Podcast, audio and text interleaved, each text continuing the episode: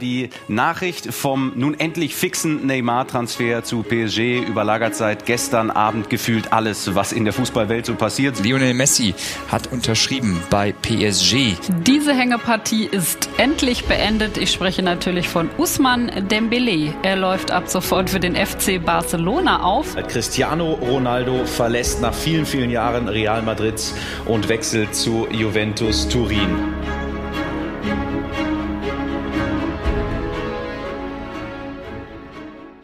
Es war wichtig, meinem Land etwas zurückzugeben. Wenn ich gegangen wäre, hätte ich mich als großer Spieler verabschiedet. Aber es gibt auch eine sentimentale Seite. Ich glaube nicht, dass mein Kapitel hier in Paris abgeschlossen ist. Das war Kylian Mbappé nach seiner Vertragsverlängerung in diesem Jahr, nachdem sein Wechsel zu Real Madrid eigentlich schon feststand.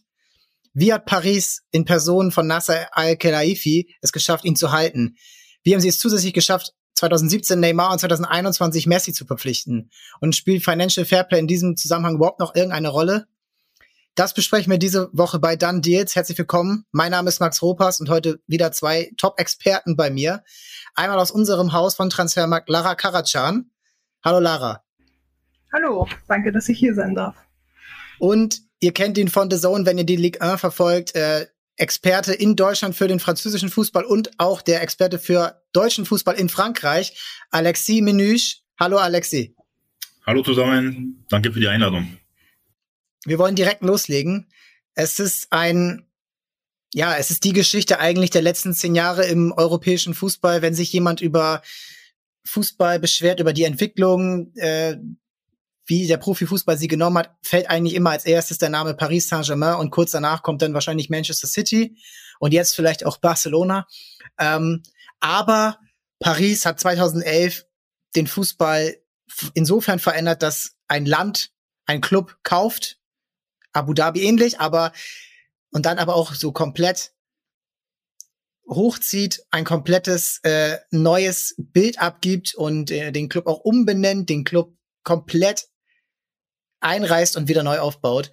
Und äh, Alexi, du bist natürlich als äh, äh, gebürtiger Franzose auch ähm, immer schon dabei gewesen. Und jetzt will ich dich mal fragen, viele Fußballfans erinnern sich ja gar nicht mehr an das Paris davor. Aber da hat auch ein gewisser Ronaldinho zum Beispiel mal gespielt. Aber was war für ein, was für ein Club war denn Paris Saint-Germain, sagen wir mal, vor der Übernahme 2011 durch äh, QSI, Qatar Sports Investments? Denn es war ja es ist ja kein äh, Verein, der komplett aus dem Boden gestampft wurde, wie zum Beispiel RB Leipzig. Ein gewisser Zlatan Ibrahimovic hat mal gesagt, als er noch das PSG-Trikot äh, trug, ich mache Paris hier groß, weil vor mir war Paris Saint-Germain noch ein No-Name oder hat nicht mal existiert.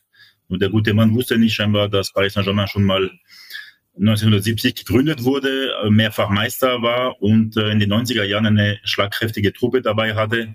Also als gebürtiger Pariser war ich auch noch damals als Fan, in Anführungszeichen, äh, regelmäßig im Prinzenpark und da waren tolle Spieler wie Bernard Lama, wie Georges Weah, wie David Ginola, Rai. Champions League Halbfinale äh, geschafft damals gegen den AC Mailand 95 und ähm, damals war noch Kanal Plus, der der das Geld gegeben hat, der äh, Privatsender in Frankreich. Das deutsche und, Sky eigentlich, äh, das französische ja, Sky genau, eigentlich, ne? Genau das gleiche. Und damals äh, war schon Paris Saint-Germain sehr populär, natürlich nicht so populär wie etwa Olympique Marseille oder Saint-Etienne oder sogar Girondin Bordeaux, aber das erklärt man dadurch, dass Paris Saint-Germain erst 1970 gegründet wurde. Und äh, damals, wie gesagt, sehr populär, ähm, viele Fans im Stadion, also guter Durchschnitt zu Hause, aber auch bei Auswärtsspielen. Und ähm, ja, dann hat sich alles entwickelt, äh, als äh, Kolonie Capital eingestiegen ist aus den USA. Die haben aber nie richtig toll investiert in der Mannschaft. Man wusste nicht wirklich, was wollen die eigentlich bei PSG. Äh, da stand sogar die, die Mannschaft äh, ähm, kurz vor dem Abstieg äh, in der zweiten Liga. Man war letzter, am vorletzten Spieler kann man sich noch in der letzten Minute gerettet. Und da wäre natürlich ein solcher Abstieg heute, hätte nicht dazu geführt, dass Katar so schnell einsteigt 2011. Und ähm, ja klar, dann, wie du schon erwähnt hast, 2011 ist es nicht mehr Paris Saint-Germain gewesen. Ich bin nur überrascht, dass man heute immer noch Paris Saint-Germain sagt und nicht Katar Saint-Germain. Äh, naja, in gewissen Kreisen sagt man das ja nicht. Ja, ja. Also, War nicht so laut leider. Ist, man darf es halt nicht zu laut sagen, aber ich denke, wenn man bei sich selbst denkt, PSG ist gleich Katar, nicht? Oder zumindest Geld und Katar. Dementsprechend äh, in bestimmten Kreisen ist das doch gang und gäbe, nicht? 2011 Katar-Übernahme von Paris. 2010 wurde die WM nach Katar verlegt. Wir wissen das alle noch, äh, kompletter Skandal, 2018 Russland am selben Tag vergeben. Jeder weiß, das war nicht mit ganz rechten Dingen, da wurden Stimmen gekauft, auch andere Weltmeisterschaften früher wurden auf ähnliche Weise erworben, auch 2006.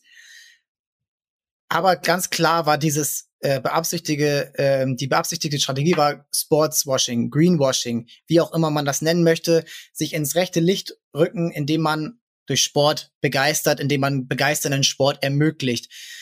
Und da waren die Transfers natürlich der erste Weg, das zu machen. Lara, wie hast du jetzt auch, du bist auch schon ein paar Jahre jetzt bei Transfermarkt, wie hast du den Wandel durch Paris im Transfermarkt erlebt? Denn wir wissen auch, 2009, das waren noch ganz andere Summen, die dort gezahlt wurden. Da waren 94 Millionen für Cristiano Ronaldo der absolute Übertransfer und alles andere war maximal bei 50 Millionen Euro und heute sind das Handgelder. Das muss man auch sagen. Ja, die Frage ist auch, oder um auch deine vorherige Aussage aufzugreifen, haben sie es wirklich geschafft? Also haben die Kataris wirklich seit 2011, sie sind ja nach PSG gekommen, um einen Image äh, aufzupuschen, um auch Katar als Land äh, bis zur WM, die dieses Jahr stattfindet, äh, einen Image Plus, ein Image Plus aufzubauen. Haben sie das geschafft? Weiß ich nicht. Natürlich die Transfers an sich, also Paris an sich, das hat ja schon begonnen 2011 mit äh, Javier Pastore, der damals für 42 Millionen Euro gewechselt ist. Ähm, damals auch ein Rekordtransfer, kann man sich natürlich in den Summen, die wir äh, derzeit so hören, gar nicht vorstellen. Aber damals waren 42 Millionen echt der Rekord drauf. Und das ging halt auch so weiter, so wie du gesagt hast. Also gerade durch Transfers hat PSG immer wieder ähm, versucht, dieses Image, was sie bis zu WM, also dieses Jahr, ähm, aufpushen wollten, immer wieder durch Top-Transfers, sei es jetzt am Anfang Pastore, dann Ibrahimovic, was wir vorher auch schon gehört haben, David Beckham oder jetzt auch ähm, Neymar, Mbappé, immer wieder versucht, das Image vor allem durch die Transfers äh, hochzupushen. Äh, Alexi, um das auch mal in die Zeit zurückzubringen, 2011 bis, sagen wir mal, 2014, so die ersten Jahre, dieses Trans diese Transfers sollten ja auch das Image im Land erstmal aufpolieren von Paris. Hat das damals funktioniert? Wie wurde das damals von Paris-Fans? Du bist selber einer gewesen, sage ich jetzt mal, aber natürlich auch von den generellen französischen Fußballfans. Wie wurde das diskutiert? Wie krass war, sagen wir mal, das Verhältnis Pro und Contra Paris, denn man muss auch sagen, 2011 pa französischer Vereinsfußball, das war jetzt wirklich nicht mehr das Gelbe vom Ei. Olympique Lyon war auf dem absteigenden Ast. Die haben 2010 nochmal das Halbfinale der Champions League erreicht, aber das war auch eher ein Outlier. Wie, wie wurde das damals aufgefasst? Man hat ja mit Paris natürlich eine der schönsten Städte der Welt, äh, die meistbesuchte äh, von den Touristen ja. hier in den letzten Jahren. Und da dachte man sich immer, warum haben wir immer so viele Durchschnittsspieler und nicht klangvollere Namen? Und äh, wie du schon gesagt hast, äh, mit Pastore am Anfang, Thiago Silva war ein wichtiger Spieler. Das hätte man sich nicht vor ein paar, also ein paar Jahren davor solche Spieler, solche äh, Kategorie von Spielern einfach erträumt, dass sie jemals das PSG-Trikot äh, tragen. Und der ganz große Durchbruch fand ich in der Außendarstellung in Frankreich war äh, die Verpflichtung von Zlatan Ibrahimovic, der auch aber natürlich vor allem außerhalb des Platzes äh, so viel bedeutet, äh, auch schon viel für die Popularität des Vereins gesorgt hat. Natürlich war nicht nur in Deutschland, aber auch in vielen Nachbarländern diese neue Politik von PSG kritisch beäugt. Aber in Frankreich, egal bei welchem Verein, egal bei welchen Fans, hat man das gut gefunden, dass man äh, einen großen Investor hat, der ja nicht nur Versprechen macht, sondern auch es umsetzt mit tollen Spielern zu verpflichten, weil das auch für die Liga an sich eine Bereicherung ist, weil die Stadien ausverkauft sind mehr bei allen Gastspielen von PSG zum Beispiel. Und ähm, also das war schon fast äh, zu 100 Prozent akzeptiert, dass sie ähm, das QSI damals eingestiegen ist bei PSG und dass man dadurch immer mehr hochkarätige Spieler geholt hat. Auch wenn man äh, nicht jedes Jahr Meister wurde. 2012 hast du gesagt, es ist ein Jahr, wo Ancelotti äh, PSG-Trainer war und wer wurde Meister? Ja, der Zwerg, Montpellier.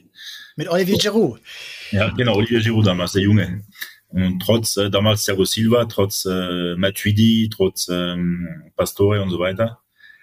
Ja, und dann kamen halt immer mehr hochkarätige Spieler ähm, und auch zu der, was du vorher erwähnt hast, ähm, was hat Paris bis jetzt geschafft, nicht geschafft. Also die haben einiges geschafft, aber die haben vieles nicht geschafft.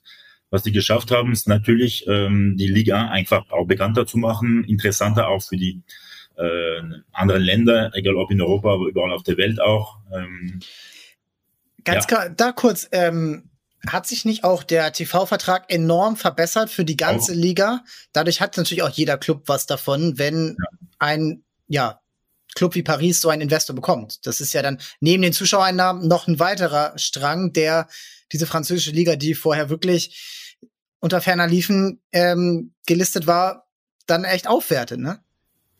Jahrelang galt äh, die Ligue 1 nicht unter den europäischen Top 5 liegen. Dann kam PSG mit Katar und auf einmal war es wieder unter den Top 5 und seitdem ist es auch geblieben. Äh, Im Großen und Ganzen, äh, man sieht es auch in den europäischen Ergebnissen, wo die nicht unbedingt schlechter sind als die Bundesliga. Clubs-Ergebnisse in den letzten Jahren und ähm, auch wenn nach wie vor nur ein Verein die Champions League gewonnen hat in der Geschichte, was eigentlich für ein großes Land wie Frankreich eine Ries Riesenschande ist, das sage ich als Franzose. Und äh, also zurück zur Frage, was auch die Kataris geschafft haben, ist natürlich den Prinzenpark zu modernisieren. Man muss ja wissen, der Prinzenpark ist ein Superstadion, liegt mitten in der Stadt, mitten in der Stadt. Also das heißt, unter den großen europäischen Clubs ist wahrscheinlich der einzige momentan, äh, der das sowas sich noch erlauben kann und der wird noch vergrößert in den nächsten Monaten auf 60.000. Der ist gerade bei 48.000. Also das kann man schon den Katari äh, dabei bedanken, weil das machen die toll. Auf der anderen Seite das Image, das haben die, haben die einiges vermisst. Warum haben die so viele eigene Talente verkauft? Und da gibt's genug, die spielen alle heute in der Bundesliga oder fast. Warum ähm, haben sie auch äh, ja, so schlecht Transfers getätigt, so viele Flops? Man sieht's ja fast jede Stunde jetzt äh, wird äh, bekannt gegeben, wer Paris Saint-Germain verlässt und die schaffen es endlich mal, einige äh, Nationalspieler äh, loszukriegen weil die in den letzten Jahren einfach schlecht sportlich, aber auch erwirtschaftet haben mit äh, auf dem Transfermarkt einfach.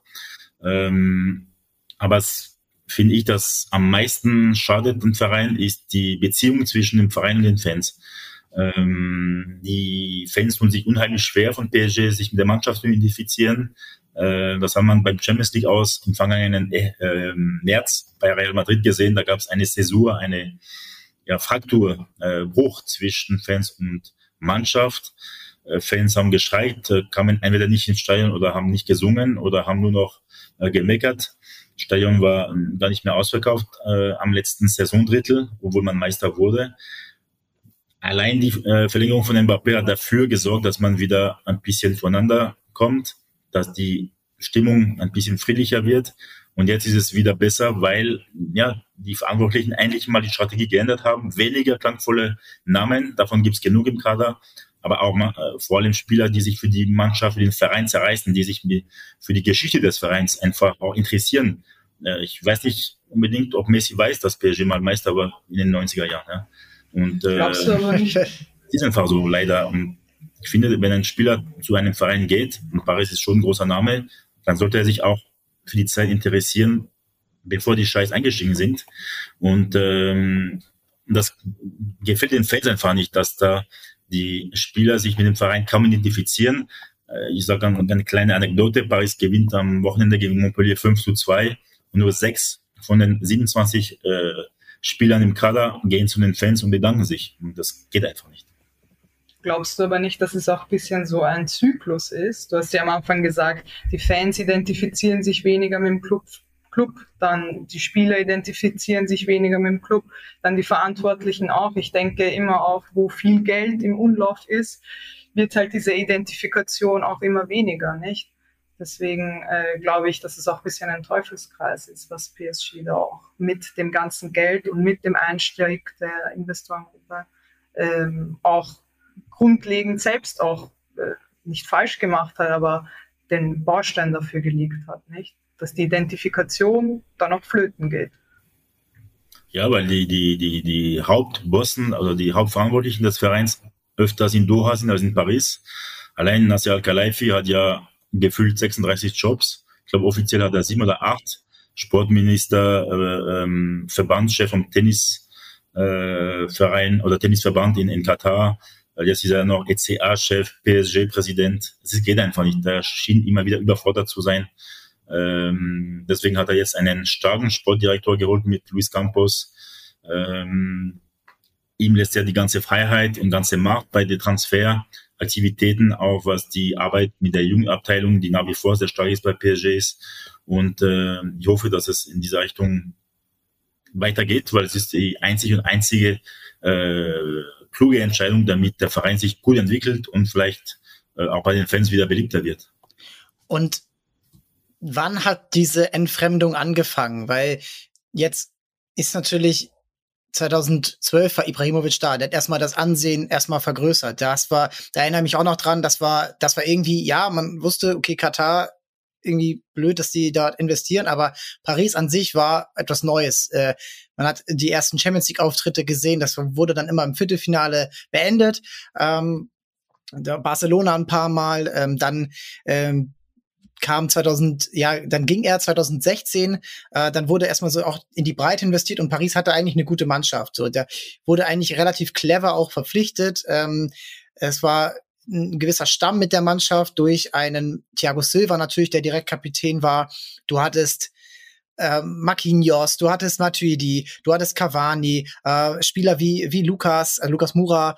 Also das war war schon ein gewisser Stamm dort und dann muss man ja auch den, die erste klare Zäsur, finde ich, ist der Neymar-Transfer 2017, der ja auch, und da die Frage an dich, hat der damit zu tun, dass also in dieser, in dieser, in diesem Wahnsinn mit 222 Millionen Euro, das war, ist heute noch Wahnsinn und das war damals noch viel mehr Wahnsinn, hatte der damals damit zu tun, dass schon damals die, davor, die Champions League nicht ansatzweise irgendwie in, äh, äh, in Sichtweite war, weil er immer im Viertelfinale ausgeschieden ist und dann 2017 kurz davor Neymar erzielt zwei Tore. Hört gerne noch mal die Folge mit Barcelona über Barcelona da in dem Zusammenhang.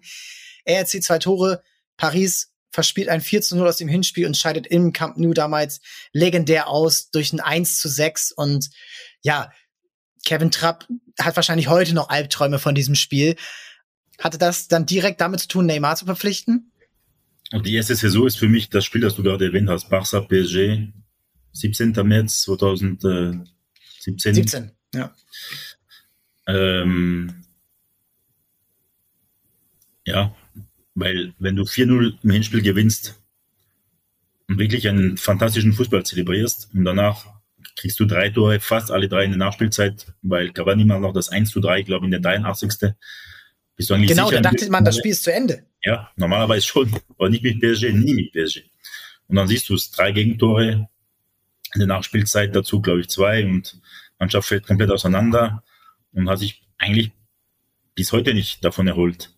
Und äh, dann kam natürlich nicht nur Neymar, sondern Mbappé, also 400 Millionen für zwei Spieler im selben Sommer innerhalb von wenigen Wochen. Das war vielleicht die zweite Saison, aber die würde ich fast zusammen mit der mit dem Camp Nou Spiel äh, zusammennehmen, weil Neymar einfach die Bindung ist zu beiden Spielen oder zu beiden Geschichten. Aber das Schlimmste ist eigentlich, ist Neymar selber. Wie kann man ihm vor gut einem Jahr eine Vertragsverlängerung geben, die im Endeffekt bis 2027 geht, also eine sechs Jahre Vertragsverlängerung, über 30 Millionen netto im Jahr für einen Spieler, der nicht mal die Hälfte der Pflichtspiele im, im, Jahr absolviert, weil er zu fragil ist körperlich, weil er immer wieder feiern geht und sich mit seinem äh, Beruf nie richtig aus, auseinander nimmt, beziehungsweise sich nicht identifiziert, nicht genug zumindest, bei diesen Preisen sowieso. Da frage ich dich, wieso machen die das? Sie haben erlebt, okay, das ist zu einem gewissen Grad, wir gewinnen die Liga, da reicht es, wenn er 17 Mal spielt, aber er war sehr oft bei den entscheidenden Spielen verletzt oder ist abgetaucht und dazu die äh, Dramen bei jedem Elfmeter, der geschossen wird, wieso machen sie das? Warum sagen sie nicht, okay, wir können mit Neymar bestimmt noch mal irgendwie 100 Millionen Euro einnehmen äh, und geben ihm dann wieder noch mehr Geld? Ist, der, ist das Angst vor dem Imageverlust? Auch das, ja, davon, dass, dass man nicht oder weniger Trikots verkaufen wird, das äh, ist schon ein Aushängeschild, das war zumindest vor gut einem Jahr noch der Fall gewesen. Er war eigentlich auf einem guten Weg damals beim Final Eight in Lissabon in der Champions League, war bester Paris-Spieler, die Mannschaft eigentlich ins Finale gebracht, äh, war sehr kreativ, hat natürlich das Finale eigentlich, äh, ja, von der Leistung her hat er die Erwartungen überhaupt nicht erfüllt, aber ansonsten hat er endlich mal die, die gezeigt, was er kann beim PSG-Trikot in wichtigen Spielen. Und wie du schon sagst, immer vor einem Achtel- oder Viertelfinale hat er sich entweder verletzt oder kam ein bisschen zu spät äh, vom Geburtstag seiner Schwester oder vom Karneval von Rio. Das fand immer statt ein paar Tage vor einem wichtigen Kau und das Spiel in der Champions League. Und das kann einfach nicht sein. Das würde bei Bayern München, bei Manchester City, bei Real Madrid nie erlaubt, dass man ein Spieler so die Freigabe gibt, aber die haben ihnen die ganze Macht gegeben. Und das wiederhole ich mich immer wieder gerne bei anderen äh, Kollegen oder, oder Medien. Das große Problem von den Scheiß von Katar ist seit Beginn, dass sie einfach eine wichtige, eminent wichtige Sache nicht kapiert haben. Für die ist der Spieler, nämlich Neymar und Mbappé, über den Verein. Es gibt eigentlich keine PSG-Institution. Bei Bayern, München, bei Manchester United, vielleicht nicht das beste Beispiel gerade, bei Real Madrid ist der Verein über jeden Spieler und es wird immer so sein. Bei PSG ist Neymar über den Verein. Bei PSG ist äh, äh Mbappé über den Verein. Bei ja, PSG aber hat das auch nicht, über, bitte? Hat das nicht auch damit zu tun, dass ja PSG von Anfang an ihr Image auf den Spieler über äh, profilieren wollten? Das ja, bedeutet klar, das ja auch im Umkehrschluss, die Spieler sind PSG. Sonst kaufst du ja nicht die ganzen Superstars zu oder wie Neymar, wo man ja sagt, dass er im Jahr knapp bei 43 Millionen Euro kassieren soll, nur halt bei PSG. Das PSGs Strategie ist ja, mein Image ist aufgebaut auf den Spielern. Und äh, dann dürfen sie natürlich auch machen, was sie wollen. Einmal nicht beim Training sein, vielleicht auch äh, lieber beim Geburtstag der Schwester sein. Dementsprechend gewährten PSG denen das ja auch, weil sie ja genau wissen, das Image ist abhängig von unseren Spielern und nicht umgekehrt. Ja, das ist ein Kardinalfehler, was die Strategie anbelangt. Bis heute haben sie es nicht äh, verstanden. Ich hoffe jetzt, dass es mit dem Duo Galtier Campos anders laufen wird. Es ist man schon ein bisschen erleichtert bei PSG, dass nach dem äh, Elfmeter-Gate am Wochenende gegen Montpellier, Neymar gegen Mbappé, dass beide sofort äh, einberufen wurden und äh, vom Sportdirektor und äh, um diesen Konflikt auszuräumen. Aber es wird auch nicht reibungslos weiterlaufen. Also da bin ich echt gespannt, wie es weitergeht. Aber zumindest sorgen oder wollen die sportlichen Leiter dafür sorgen, dass, dass mehr Disziplin herrscht, dass, dass, wie gesagt, der Verein über jeden Spieler äh, steht und dass man eigentlich wie jeden anderen Verein lebt, agiert, um dann die besten Chancen haben, endlich mal die höchsten Ziele, vor allem europäisch betrachtet, äh, zu, zu erfüllen und zu, zu erzielen. Ja, das merkt man auch jetzt auch in der Strategie, nicht? Luis Campos setzt jetzt nicht nur auf diese Superstars. Ich meine natürlich ja. Renato Sanchez, Sanchez oder äh, Vitinha sind jetzt keine kleinen Namen, aber sie sind zumindest jung, agil, die wollen was erreichen. Sie sind nicht nur da, um das Image aufzubessern, ja. sondern auch sportlich gesehen wollen sie etwas machen. Also man sieht schon in dieser Transferphase, ähm, dass sich der, der Kurs ein bisschen ändert, weil die Neuzugänge haben im Durchschnitt auch nur ein Alter von 23 Jahren. Also im Gegensatz zu früher ist das schon eine andere Strategie, die sie zumindest diesen Sommer fahren.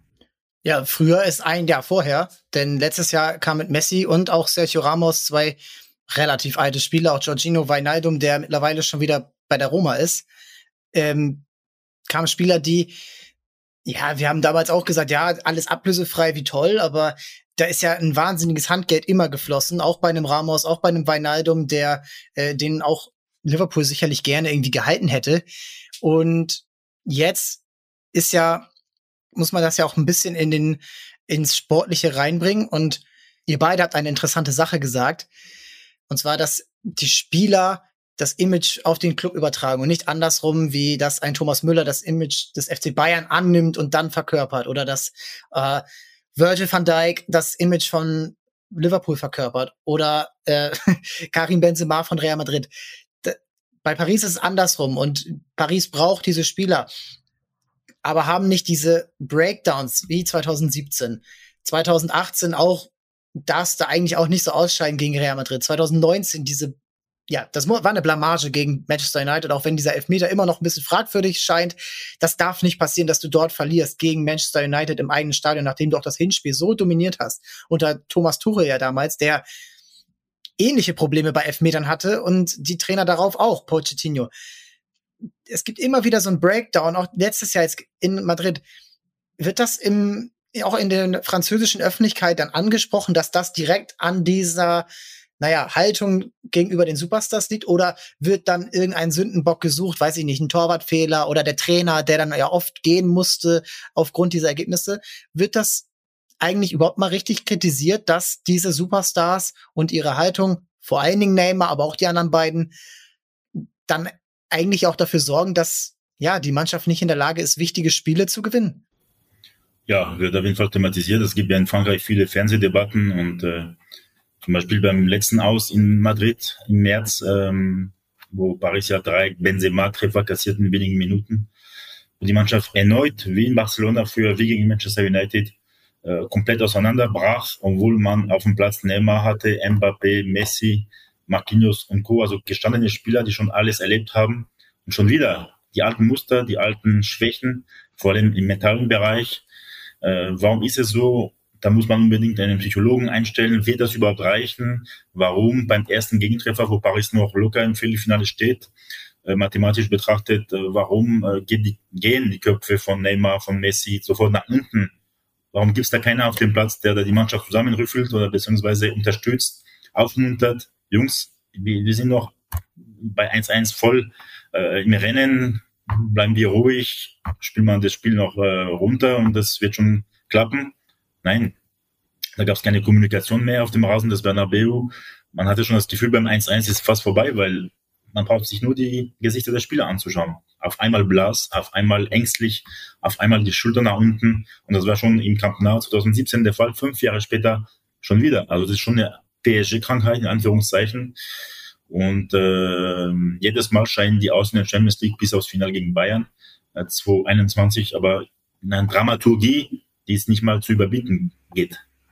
Ja, ich glaube, das hängt auch damit zusammen, wieder bei den Spielern. Die Spieler gehen dorthin, weil sie das für sich selbst tun und gera gerade auch wegen dem Geld und nicht für das Teamgefüge, nicht für den Club.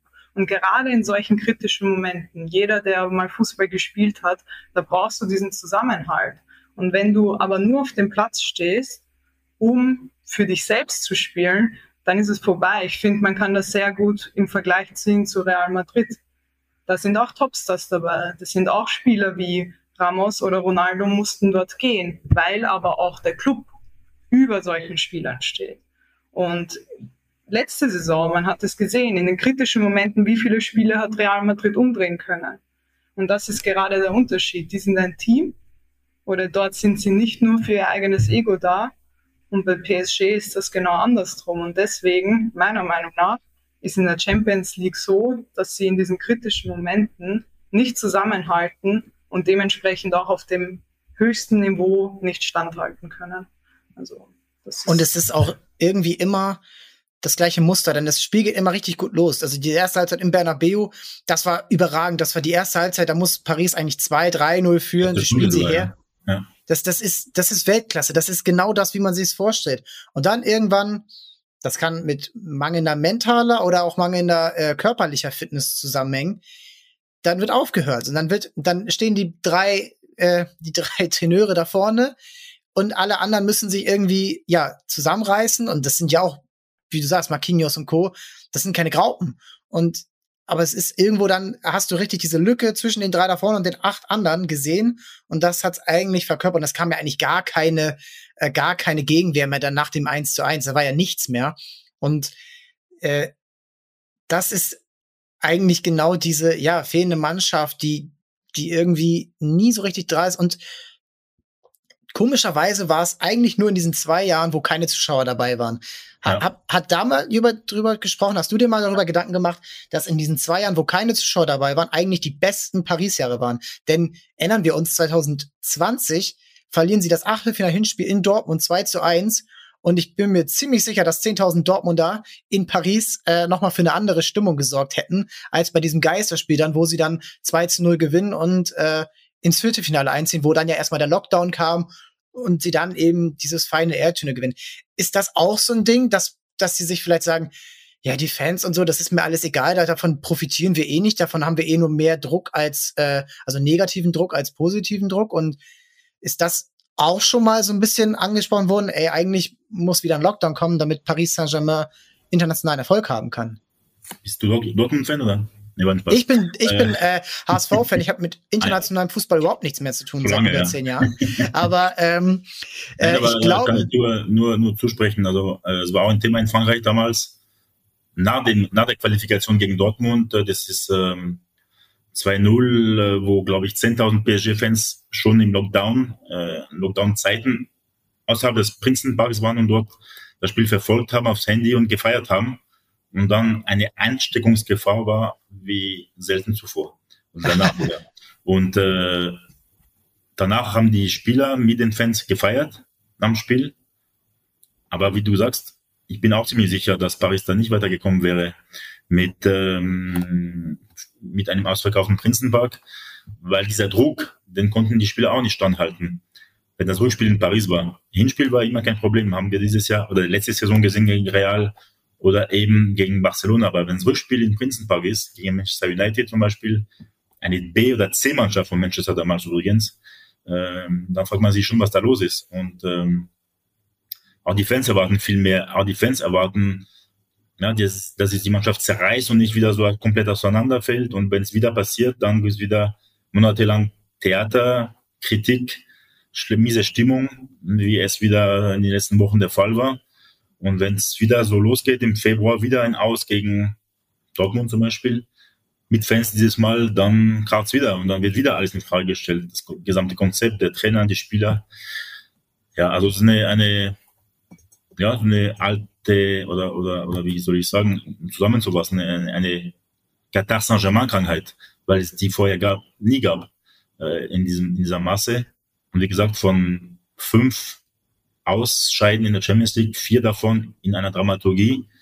Von jedem aus dieser, von jedem, jedem aus dieser Champions League und könnten wir ein Buch schreiben, weil so viel los war vorm Spiel, während des Spiels und vor dem nach Spiel. Also es ist schon, FC Hollywood ist schon länger in Paris und nicht mehr in München eigentlich. Das ist eh klar, dass das eigentlich ja die, die größte Story eigentlich ist, warum dieser Club international keinen Erfolg hat und äh, ja, wo die, wo die Gründe dafür liegen. Ähnlich finde ich es tatsächlich auch bei Manchester City, die national alles dominieren und in der weitaus stärkeren Liga alles dominieren, vier Meisterschaften in fünf Jahren, ähm, fast jedes Jahr irgendwie an die 100 Punkte. Aber international klappt's einfach nicht. Da scheidest du dann gegen Liverpool aus, da scheidest du gegen Real Madrid aus. Immer in diesen, ja, Lyon. Lyon, also da war ja noch, also genau, Lyon, dann ähm, letztes Jahr das Finale verloren gegen Chelsea, was eigentlich auch nicht hätte sein dürfen aus äh, City-Sicht. Und es ist irgendwie immer diese Clubs, die unbedingt diese Champions League gewinnen wollen, die gewinnen sie nicht. Und Real Madrid äh, nimmt das für selbstverständlich und holt sich ja in den letzten zehn Jahren fünf Titel. Bayern München in den letzten zehn Jahren zwei Titel, Liverpool ein Titel und dann bist du noch bei Chelsea. Also es ist irgendwie sehr interessant, dass diese gerade diese beiden Clubs, die unbedingt dieses äh, die sich über diesen Titel ja so viel mehr definieren würden als die anderen historischen Clubs, dass die es nicht schaffen. Und dann ist ja auch die, die Frage, abseits des Sport, Sportplatzes. Paris, Paris Saint-Germain und aber auch die Spieler, die diesen Club verkörpern, beziehungsweise wir haben ja geklärt, eigentlich ist es ja andersrum. Alles basiert darauf, dass Katar investiert. Und Katar investiert, bis es nicht mehr geht bereits vor zehn Jahren wurde darüber gesprochen, dass es ja eigentlich das Financial Fairplay, was damals gerade gegründet wurde, verletzt. Gab es irgendwann mal ernsthafte Bedenken, dass diese Mannschaft, dass dieser Club ernsthaft bestraft wird, also mit einem Ausschluss der Champions League, was ja eigentlich nie zur Debatte stand, nur mal bei Paris, äh, nur mal bei Manchester City, was dann ja aber auch wieder gekippt wurde. Gibt es da eigentlich irgendeine ernsthafte Bedenk Bedenken dazu, dass da mal Regularien greifen, die diesem Konstrukt Grenzen setzt? In Frankreich? Nee, nicht wirklich. Also, Niemals. Echt? Natürlich gab es so, gab es ja die Strafen, die, die man kennt, aber die nie wirklich äh, anpassen waren, wenn man weiß, wie Paris da umgetrickst hat. Das ist ja wie eine Steuer eigentlich, die man Absolut. Und, einfach dazu zahlt. Äh, ja, und heutzutage ist halt äh, Al-Khalafi ECA-Chef wieder Arnaud Schürja, obwohl warum Paris Saint-Germain auch dermaßen momentan Spieler los haben will, auch um die neuen Kriterien des Financial Fair Play zu erfüllen. Aber ähm, damals hatten nee, keine große Angst, weil man weiß, wie mächtig Katar sein kann oder ist, auch in der Fußballbranche. Und ähm, man hat auch gesehen, dass Nasser Al-Khelaifi immer wichtiger, immer mächtiger im europäischen Fußball wird, äh, bei den UEFA-Gremien auch immer wieder was zu sagen hat, auch bei wichtigen und historischen ja, Vereinsbossen wie Florentino Perez in Madrid, wie Bartomeu oder jetzt Laporta in Barcelona und sowieso Rummenigge in, in München damals noch. Da wurde schon der Respekt immer größer, weil man hat gesehen, dass, dass Katar dieses PSG-Projekt richtig ernst annimmt, dass die richtige nicht nur Ambitionen haben, sondern diese auch umsetzen mit diesen ganzen Transfers. Und äh, insofern hat man schon das Gefühl gedacht, ja, dass Paris Saint-Germain ernsthaft bestraft wird, ist eigentlich unmöglich bzw. unvorstellbar, weil was ist dann los? Dann können auch es andere Vereine betreffen wie Chelsea, wie Manchester City oder sonst andere. Ich meine, Real Madrid und, und Barcelona stehen auch gerne in den roten Zahlen und zwar nicht nur wegen ein, zwei Millionen Euro. Und äh, deswegen, zumindest aus Frankreich sieht, hat man nie richtig Angst gehabt, dass man da komplett ausgeschlossen wird aus der Champions League. Und ich glaube auch, dass die FIFA an sich auch nicht interessiert daran ist, solche großen Clubs wie PSG, das bedeutet ja auch kein Neymar, kein Messi in der Champions League. Ich glaube nicht, dass die FIFA ähm, ernsthaft daran interessiert ist, sich selbst auch dadurch zu schaden. Deswegen kann ich mir auch gut vorstellen, dass sie diese ganzen Umgehungsstrategien, sei es jetzt von City, sei es jetzt von PSG, auch akzeptieren, weil sie ja genau wissen, dort liegt genau das Geld auch. Nicht? Deswegen ähm, glaube ich, ist es auch ein bisschen ein Wechselspiel zwischen dem Club und der FIFA selbst auch. Und es sind ja, das ist alles verständlich, aber es sind ja Summen, die eigentlich nicht vorstellbar, aber auch nicht finanzierbar sein dürften äh, mit den Geldern, die von TV-Geldern und einem anderen reinkommen. Also nur mal um das äh, in Zahlen zu zusammenzufassen. Neymar hat den Club, seit er dort ist, knapp eine halbe Milliarde Euro gekostet. Also Ablösesumme plus Gehälter plus Handgelder und Boni hast eine halbe Million Euro. Dann Kian Mbappé, diese Vertragsverlängerung, die so, ja, sie hat wirklich dafür gesorgt, dass Paris wieder emotionalisiert wird oder von den Fans wieder ange die Fans wieder angezündet werden. Ja, hey, es geht hier noch was. Aber wie viel Geld diese Vertragsverlängerung gekostet hat, ist einfach Wahnsinn. 120 Millionen Euro, ein Hand, nur ein Handgeld von 120 Millionen Euro plus Jahresgehalt von 60 Millionen Euro. Neymar verdient 43. Was Messi verdient, ist, ist nicht, gibt's ein paar Gerüchte darüber, er verdient weniger als damals noch bei Barcelona, aber immer noch sehr viel mehr, äh, oder sehr gut. Es sind Gehälter, die, ja, mehrere Ligen ernähren könnten. Und dass da eben nichts passiert, habt ihr auch echt gut erklärt, dass das liegt an Nasser El-Khelaifi, an Katar, an dieser Machtsituation. Und die hat sich ja auch im letzten Jahr echt gezeigt, als Paris der absolute Übergegner dieser geplanten Super League war, die ja eigentlich genau reinpassen würde in deren Konstrukt. Große Clubs, große Städte, international. Wir verzichten mal auf die, auf die Liga, aber sie haben es nicht gemacht. Und das war wirklich sehr mit Bayern München und Dortmund zusammen die Clubs, die da am härtesten gegen waren und dann ja auch erfolgreich waren. Warum hat El Khalifi das gemacht? Ich denke mal, dass er da der treibende Faktor war. Er hat ja auch davon profitiert. Warum hat er das gemacht?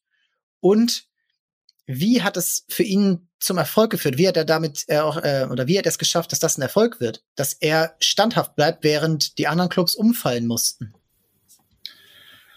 Ja, also ob die Super League doch noch kommt, könnte schon noch passieren. Äh, vielleicht nicht sofort. In welcher Form auch immer, ne? Aber ja, die neue Reform zeigt auch, dass man immer mehr Spiele hat, Champions League Spiele. Und ähm, die Liga wird ja nächste Saison von 20 auf 18, 18 Vereine ja runtergestockt. Also haben wir vier Spieltage weniger. Und ähm, die Fans wünschen sich schon öfters PSG Real als PSG äh, Bastia, das ist schon mal ganz klar.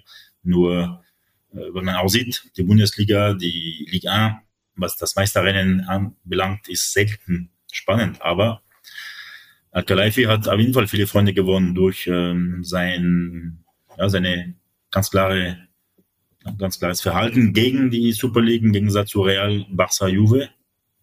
Die eigentlichen Traditionsclubs. Eigentlich schon, ja. Und nicht nur aus sympathischen Gründen hat das Al-Khalifi gemacht, sondern weil er auch das Gefühl hat, auch in Frankreich, dass die Liga schon wichtig ist, dass, dass für die Fans ein PSG Marseille oder ein PSG Lyon nach wie vor die Massen begeistert und mobilisiert. Und dass man da schon mit äh, viel Ungeduld auf Sonntagabend 21 Uhr auf diesen Amphi dieser Spiele wartet, sehnsüchtig.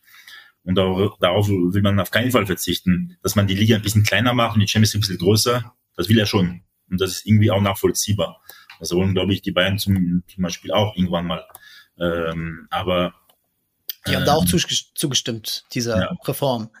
Genau. Und äh, Al-Khalifi hat auf jeden Fall dadurch schon Sympathiepunkte gewonnen. Äh, warum er das gemacht hat, auch, wie gesagt, er hat sich schon auch beraten lassen. Er weiß, er ist jetzt ECA-Chef. Er weiß auch, wenn er sich komplett pro Super League bekennt, dann wird er auch nur noch Feinde haben und er hatte schon genug Feinde vorher. Und ähm, er hat auch sicherlich auch die Infos, dass die, die Champions League schon in Richtung Super League geht, nicht direkt, aber indirekt, nicht so schnell, wie es gerne Juve, Real und Barca hätten. Aber äh, dass ab 24 äh, man zwei äh, Spieltage mehr hat im, im Herbst und um dass die Champions League für noch mehr Geld sorgt, ist schon in seinem Sinne und äh, er weiß auch bestimmt, dass in, weiß ich nicht, fünf oder zehn Jahren, dass man vielleicht mal mehr Champions League Spiele hat als, als Ligaspiele hat in einer Saison. Und das glaube ich schon, dass er dafür wäre irgendwann. Lara, ist das nicht auch ein äh, Zeichen dafür, wer eigentlich die, die mächtigsten im europäischen Fußball mittlerweile sind, wenn die, ja, Clubs wie Real Madrid, Barcelona, Juventus, die ja immer noch das haben wollen, diese Super League. Die englischen Clubs haben es, glaube ich, relativ schnell erkannt, dass das ein bisschen sinnlos war. Äh, ist das nicht ein klares Zeichen, wer die Stärkeren sind, wer auf diese Super League gar nicht so angewiesen ist, während ein Barcelona ähm, Haus und Hof verkauft, um irgendwie noch ein paar Spieler finanzieren zu können. Oder auch Juventus Turin, die ja gerade merken, dass sie selbst im nationalen Markt nicht, nicht so viel erreichen können, dass sie international die großen Erfolge feiern und sozusagen dadurch dann in einem neuen Kosmos spielen wollen, in dem sie dann eine andere, bessere Situation haben. Ich würde nicht sagen unbedingt, dass es jetzt ein neues Machtgefälle ist. Ich glaube einfach, dass El Khalifi ein sehr kluger Businessman ist. Und ich kann mir sehr gut vorstellen, ähm, auch was Alexi gesagt hat, ähm, er hat sicher auch Kosten-Nutzen bisschen abgerechnet mit seinem Berater, mit seinem Beraterstab. Und ich kann mir gut vorstellen, er hatte auch sehr gute Connections überall hin mit seinen 100 Posten, die er ja auch hat. Ähm, ich kann mir gut vorstellen, dass er sich sehr gut beraten hat lassen und dementsprechend auch äh, die Entscheidung getroffen hat, nicht mitzumachen, weil er gen ganz genau wusste, dass äh, für ihn hier nicht mehr Profit rausgeschlagen wird als in seiner derzeitigen Situation. Deswegen glaube ich eher, dass er in dieser Business, in diesem Business-Aspekt einfach klüger gehandelt hat als die anderen Vereine. Das ist so, wie ich das äh, analysiert hätte. Was man noch dazu sagen muss, äh, Al Jazeera gehört in gewisser Weise auch zu dem Konstrukt Katar und die halten die Rechte an der Champions League und ich glaube, die hatten ein großes Interesse daran, dass das eben auch so bleibt und dass eben diese Weltmeisterschaft ein Jahr später so abläuft wie geplant, denn es gab Gerüchte darüber, dass die äh, Spieler, die an einer Super League teilnehmen, nicht mehr bei der Nationalmannschaft spielen müssen. Und dann hat er sich natürlich klar auf Seiten der internationalen Verbände UEFA, FIFA gestellt, um jetzt diese WM 2022 abzuhalten. Und ich muss echt gestehen, ich hätte nicht gedacht, dass das wirklich Erfolg haben kann. Also, dass die WM wirklich so stattfinden kann, wie sie sich das vorstellen. Jetzt mal abgesehen von Sommer, Winter. Ich glaube, das versteht jeder, dass das im Winter stattfindet. Äh, egal, ob es in welchem Land das jetzt ist. Wenn es zu heiß ist, ist es zu heiß. Aber das ist schon ein Erfolg für dieses Land. Auf, ja, sie, sie haben, es wird toleriert. Es wird toleriert, dass dieses Land so existiert, wie es existiert und dass sie dort eben das stattfinden kann. Sie haben nicht nur Fußball dort, sie haben die Handball-WM 2015 schon gehabt, sie haben im letzten Jahr schon ein Formel-1-Rennen gehabt, da wird's jetzt, äh, da gab es dann einen Zehn-Jahres-Vertrag, auch für mordsmäßige Summen, die auch in der Formel-1-Welt, ich kenne mich da so ein bisschen aus, äh, ja, auch da kritisiert werden. Alexi, wird in Frankreich die Katar-WM so kritisch gesehen wie in Deutschland? Das ist jetzt wirklich für mich so die entscheidende Frage, weil daran kann man ja eigentlich absehen, ob dieses Sportswashing funktioniert hat. Denn in Deutschland, so wie man es wahrnimmt, ist es ja eigentlich eine komplette Ablehnung, die wahrscheinlich dann verflöten geht, wenn Deutschland das erste Mal spielt. Ich muss ehrlich gestehen, ich kenne keinen Franzosen, der die WM boykottieren möchte. Ich kenne sehr Echt? viele Deutsche, die die WM boykottieren werden. Nein, weil ähm, Argument ist immer wieder, schaut her, was Katar mit Saint-Germain geschafft hat, aber auch mit Frankreich an sich, mit dem Land. Man, also das Land Katar hat etliche Luxushotels gekauft in Paris, hat unheimlich viel renoviert, hat viel dafür gesorgt, dass, dass ähm, ja, die französische Wirtschaft wieder Vordermann gebracht wird. Dass, ähm, ist das wirklich ja. signifikant? Ist das wirklich? Ja, auf jeden Fall, ja. weil damals, als ähm, der Deal gemacht wurde mit Nicolas Sarkozy, damaliger Staatspräsident, mit Michel Platini und mit Al-Tamin, der Oberchef von Katar, an einem Mittagessen im Élysée-Palast. war auf der einen Seite Katar, QSI steigt bei PSG ein, auf der anderen, ihr kriegt die WM 2022. So hat Platini ja für Katar gestimmt, obwohl er ursprünglich ja für die USA äh, wählen wollte. Und so hat man auch ein paar Versprechungen gehabt, ja. Dann wird Katar nicht nur PSG kaufen und investieren und tolle Spieler holen, sondern auch äh, viele Luxushotels kaufen, das renovieren. Ich meine, der Prinzenpark ist, schaut wunderschön aus, auch die Außenarchitektur mittlerweile. Wie gesagt, der wird vergrößert demnächst. Ähm, die haben sehr, sehr viel vor, haben auch viel umgesetzt, was sie äh, versprochen hatten. Und das kommt, das kommt bei den französischen Politikern, bei den französischen, äh, beim französischen Publikum einfach ziemlich gut an. Und da sehe ich als halb Franzose, halb Deutscher immer diese Kluft zwischen Frankreich und Deutschland, was das Image von Katar anbelangt. Und da gibt es immer dementsprechend Konflikte oder rege Austausch, rege äh, Debatten. Aber es ist auch gut so. Ja, es scheint auch ein deutsches Verhalten zu sein, diese ausländischen oder woher sie auch immer herkommen. Kühne ist zum Beispiel HSV kein Ausländer, ja. aber äh, der wird auch massiv abgelehnt. RB, gut, die, das wird von extern abgelehnt, äh, aber in Frankreich wird Katar gedankt, in England wird einem der Sheikh Al-Mansur gedankt, einem Roman Abramovic oder auch jetzt den, äh, dem saudi-arabischen Investmentfonds, der Newcastle gekauft hat. Und äh, es wird gefeiert. Also es wird wirklich, es ist wirklich ein krasser Unterschied und es scheint sich dann auch bei der Katar-WM dann wirklich so ein deutsches, so ein bisschen Skandinavien noch, da gab es auch sehr viel Proteste äh, von den äh, skandinavischen Ländern äh, abzuzeichnen ist, dass da wirklich ein Unterschied besteht. Äh, eine Frage noch zum Sportlichen. Hat auch die, äh, das Investment von Katar für diese überragende Jugendarbeit gesorgt, die jetzt, von der jetzt die Bundesliga profitiert, dass alle Spieler jetzt hier spielen, Diaby, Nkunku und äh, Nianzu, der jetzt wahrscheinlich zu Sevilla wechselt. Hat das PSG durch Katar erreicht oder war das auch schon vorher? Denn insgesamt hat Frankreich wahrscheinlich sowieso die beste Nachwuchsarbeit der Welt aktuell.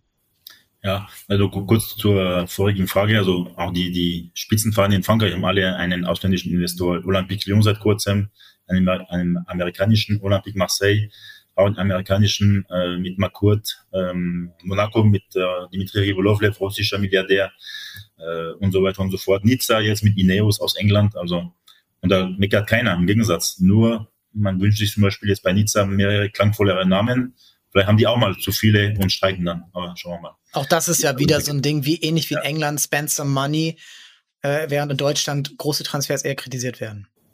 Und was die Jugendabteilung äh, betrifft, ja, das ist schon ein, soll ich sagen, so ein Stein in den Schuhen von, von Alcalá für seinen Kollegen, weil die Fans von PSG sehen und leiden jedes Mal, wenn Kingsley Commander auf der, aus der, auf der rechten Seite in der Allianz Arena da jeden Verteidiger umdribbelt und, und das Tor macht oder im Champions League Finale natürlich umso mehr. Es war ein, ein, ein Messerstich ins Herz, aber es kommt oft an, auch ein Nkunku zum Beispiel, der ja damals bei PSG nie richtig ernst genommen wurde, der, wenn er keinen Pass von Neymar gespielt hat, vom Brasilianer äh, heftig äh, äh, zu Sau gemacht wurde auf dem Platz und in der Kabine und deswegen hatte dann Nkunku kein, keine Lust mehr auf PSG und ähm, ja, wenn man diese hochkarätige Talente sieht, die in der Bundesliga sich super entwickeln, die zu Weltklasse-Spieler werden, wie Diaby, wie Nkunku, wie Coman, äh, Sagadou hat es auch fast geschafft bei Dortmund ohne einen solch äh, sensiblen Körper, sage ich mal.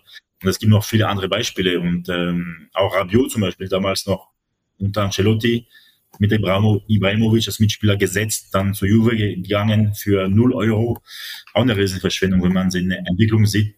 Er ist ja immerhin Nationalspieler Frankreichs und fast dort gesetzt. Da kann man schon auch darüber ein Buch schreiben, warum Paris äh, so viele Spieler gehen ließ, so viele junge Talente. Aber ja, auch da haben die Scheiß eingesehen, dass die da in dieser Frage einen Fehler gemacht haben. Weil eine Mischung aus klangvolle Namen und diese Spieler wäre vielleicht die richtige Lösung gewesen. Aber man hatte so wenig Glanz bei Coman damals, wo er noch nicht bekannt war. Da ließ man ihn zu Juve gehen, ohne groß nachzudenken. Bei Nkunku, Diaby genauso. Man hat nur auf klangvolle Namen gesetzt. Jetzt checken die, die, die Katari aus Doha erst nach, nach elf Jahren, dass es ein Fehler war und das ist viel zu spät. Und äh, hätte man ein paar dieser Spieler geholt, beziehungsweise behalten können, oder be, ja, behalten einfach, dann äh, hätten sich auch die Fans mehr mit dem Verein identifiziert und ich bin mir sicher, mit diesen jungen Spielern und dazu ein paar Stars, also dass die Mischung besser gepasst hätte und dass Paris Saint-Germain im Jahr 2022 ein deutlich besseres Image genießen würde. Ich glaube aber, also wir müssen trotzdem festhalten, dass es ja jeder Top-Club Probleme damit hat, dann aus der eigenen Jugend äh, die Spieler hochzuziehen, wenn der Kader schon vollgespickt ist mit Topspielern. Ich kann mir aber gut vorstellen, dass äh, PSG jetzt daran interessiert ist, einen ähnlichen Weg wie Chelsea einzuschlagen, weil ich kann mir noch gut vorstellen, vor sechs, sieben Jahren gab es nicht mal einen englischen Nationalspieler in der ersten Elf. Mittlerweile haben sie auch ein bisschen die Strategie geändert und ein Loftus-Cheek, ein Reece James, ein Mason Mount, das sind alle Spieler, die aus der Jugend kommen und dementsprechend, wie Alexi schon gesagt hat, auch eine gewisse Identifikation dann auch äh, gegenüber dem Club haben, dementsprechend auch anders auftreten.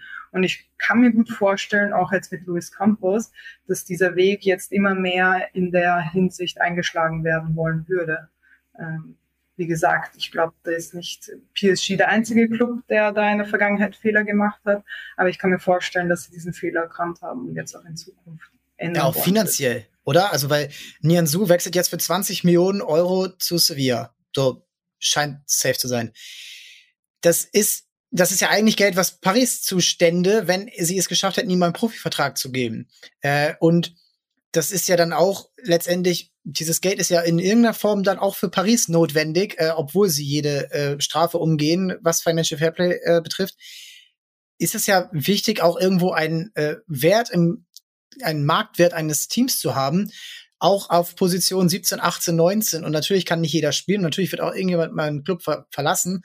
Aber wenigstens, dass das Geld dann, äh, wenn jetzt ein Kunku für ähm, im nächsten Jahr wahrscheinlich für um die 100 Millionen Euro wechseln wird, äh, das sollte ja eigentlich bei Paris ankommen und nicht bei Leipzig. Und die haben damals ihn zu einem äh, Bruchteil davon bekommen. Und ich glaube, wenn du jetzt sagst, das ist, das war wirklich ähm, ein, ein Fehler von denen und nicht irgendwie beabsichtigt, dann äh, ist es natürlich sehr interessant, wenn sie das jetzt verstehen, wie sich dann entwickelt wird. Denn auch Lara Chelsea angesprochen, Man City mit Phil Foden, ähm, der jetzt ein Zeichen dafür ist, dass sie auch ihre eigenen Spieler hochbringen, während ein Bino Gittens, ein Sancho ähm, über den, den Umweg Dortmund genommen haben.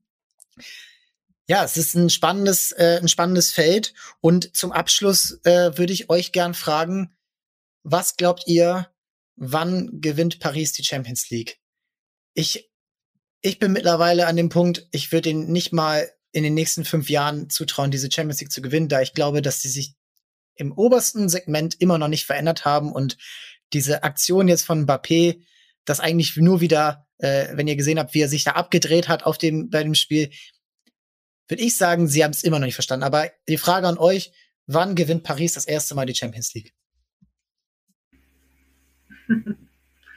Wie gesagt, ich glaube, wenn sie ihre Strategie ändern, und das, sie haben zumindest einen äh, Grundstein gelegt, dann kann ich mir schon gut vorstellen, dass sie in zwei, drei Jahren, falls es diese Champions League dann noch geben soll, ähm, gewinnen könnten. Aber wenn sie so es handhaben wie die letzten elf Jahre, dann glaube ich nicht, dass sie sie gewinnen, auch nicht in näherer Zukunft, weil meiner Meinung nach, und das ist einfach so, Geld schießt keine Tore, auch wenn das jetzt ein Floskel, ist.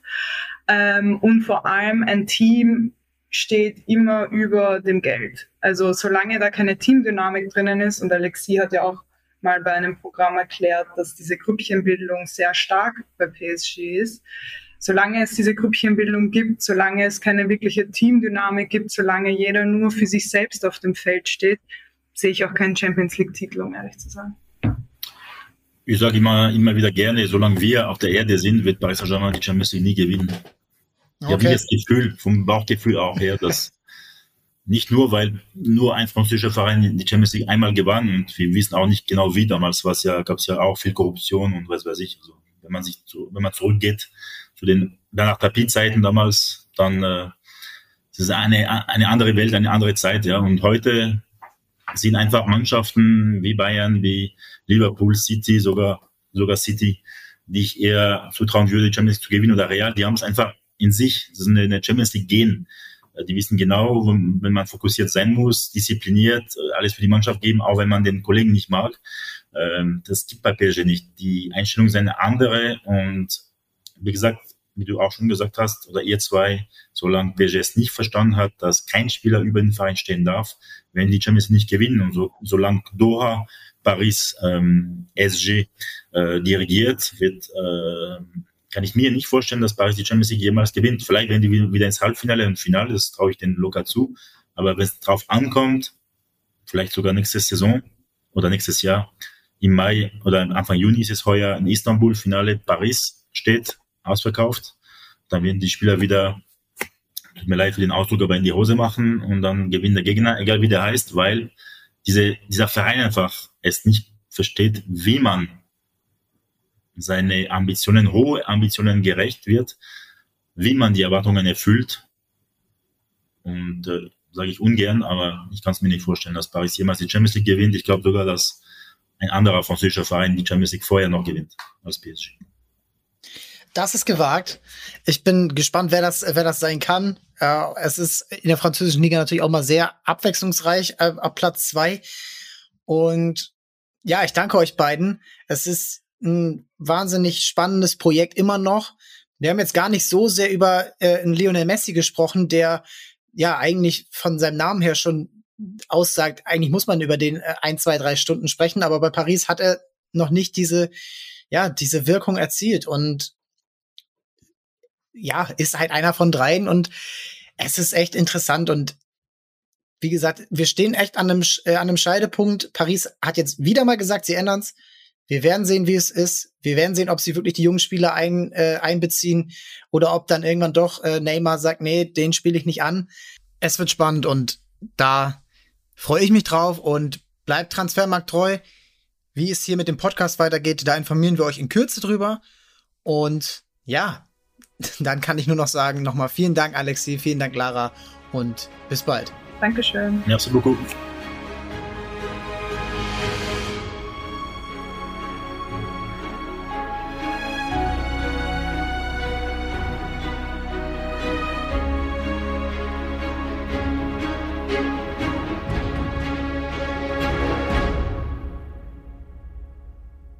Dieser Podcast wird produziert von Podstars